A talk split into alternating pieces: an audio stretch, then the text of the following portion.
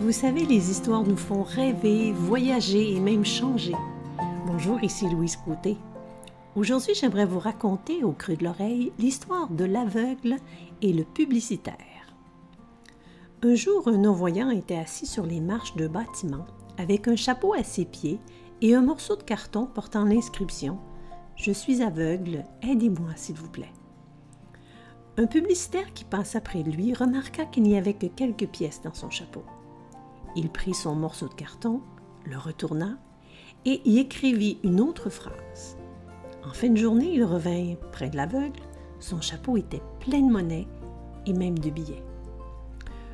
Le non-voyant reconnut le pas de l'homme et lui demanda Grâce à ce que vous avez écrit tout à l'heure, je reçois bien plus qu'avant.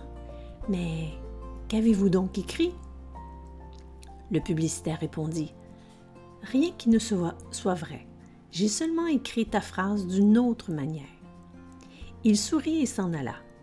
Le non-voyant ne sut jamais que sur son carton, il était écrit Aujourd'hui c'est le printemps, et moi, je ne peux pas le voir. Alors, quand ce que vous faites ne fonctionne pas, faites tout autre chose.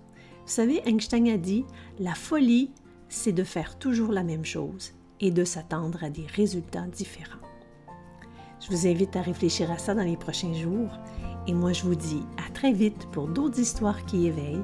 Et en attendant, vous pouvez me retrouver sur louisecôté.com.